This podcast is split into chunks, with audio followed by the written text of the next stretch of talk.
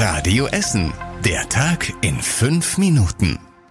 Am 21. März mit Kai Fedrau. Guten Abend, schön, dass ihr mit dabei seid. Die Streiks im öffentlichen Dienst sind heute weitergegangen. Bei uns in Essen wurden einige Kliniken bestreikt.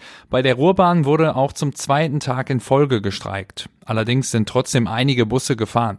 Auch einige Kitas wurden bestreikt, was für Frust bei einigen Eltern gesorgt hat. Sie wollen, dass trotz Streik mehr Rücksicht auf die Kinderbetreuung genommen wird. Das haben die Eltern der Kita an der Diemelstraße in Bergerhausen in einem offenen Brief geschrieben. Sie haben zwar Verständnis für Streiks, kommen aber trotzdem an ihre Grenzen. Das sagt auch Caroline Klaas vom Jugendamtselternbeirat in Essen. Anders als im letzten Jahr, wo ja der Sozialbereich explizit gestreikt hat, streikt jetzt ja gerade der gesamte öffentliche Dienst. Und da würden wir uns wünschen, dass man zumindest mal diskutiert, ob man die Kitas immer voll in den Streik mit reinnimmt oder zumindest zeitweise aufnimmt. Der Jugendamtselternbeirat hat Sorgen vor weiteren Streiks in den Kitas. Heute blieben die städtischen Kitas geschlossen. Für E-Autos gibt es bald mehr Lademöglichkeiten. In Rüttenscheid und im Südviertel werden neue Ladesäulen direkt an Straßenlaternen angebracht. Die E-Autos können dann über Nacht aufgeladen werden. Für Anwohnerinnen und Anwohner mit einem E-Auto sind die neuen Ladestellen praktisch, wenn sie ohnehin auf der Straße parken.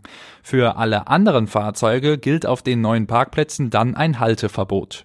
Insgesamt sind 23 neue Ladepunkte geplant. Die Betreiberfirma stimmt jetzt noch technische Einzelheiten mit dem Netzbetreiber ab. Danach können die Ladesäulen installiert werden und in den Betrieb gehen.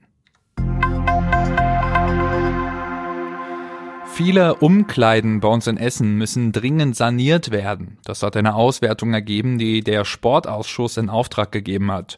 Duschen, Toiletten oder Heizungen sind zum Beispiel in manchen Umkleiden so kaputt, dass sie sofort saniert werden müssen.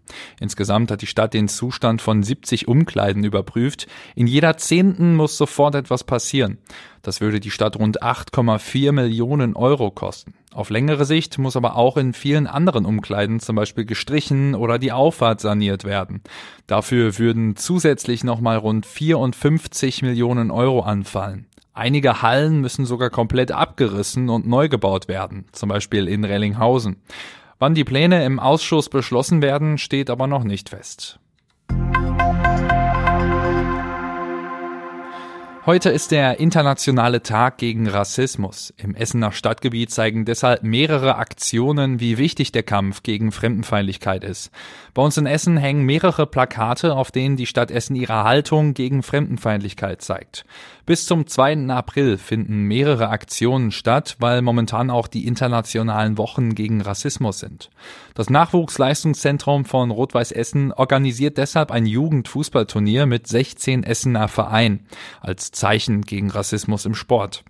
Bei Evonik im Südviertel gibt es eine Mitarbeiteraktion, bei der persönliche Erfahrungen mit Fremdenfeindlichkeit anonym geteilt werden können. An einigen Standorten sind auch Flashmobs und Menschenketten geplant. Am S-Bahnhof Essen-Hügel müssen Radfahrer bald nicht mehr ihre Räder die Treppen rauf oder runter tragen. Der Verkehrsbund Rhein-Ruhr will da bald eine Hilfe hinbauen, womit die Fahrräder leichter geschoben werden können. Das kann zum Beispiel eine spezielle Rampe an der Treppe sein. Zum S-Bahnhof Essen-Hügel fahren öfters Menschen mit der S6, um dann am Baldeneysee mit ihrem Fahrrad zu fahren. Der Umbau soll im Juli starten. Und zum Schluss der Blick aufs Wetter. Ja, in der kommenden Nacht, da haben wir viele Wolken am Himmel, aber es bleibt meist trocken.